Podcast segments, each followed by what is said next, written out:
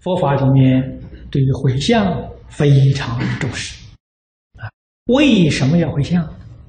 回向是破执着，你就晓得这个很重要。把自己所修学一切功德，我都不要了，都送给一切众生。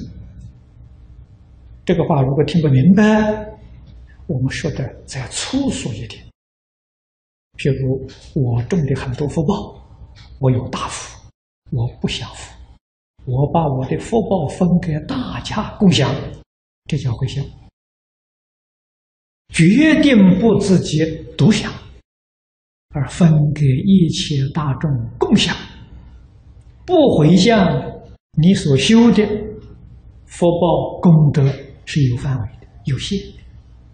这一回向啊，你的福德功德变成无限的。怎么变的呢？唯心所变，你的心量大了，所以把你的福德功德智慧呀，通通变大了。佛有大菩萨，他们的智慧福德不可思议，原因是他们的心量不可思议。经典上常说，他们的心量是心包太虚，量周沙界，这是周遍，他的度量多大？周遍法界，尽虚空遍法界，就是他的心量。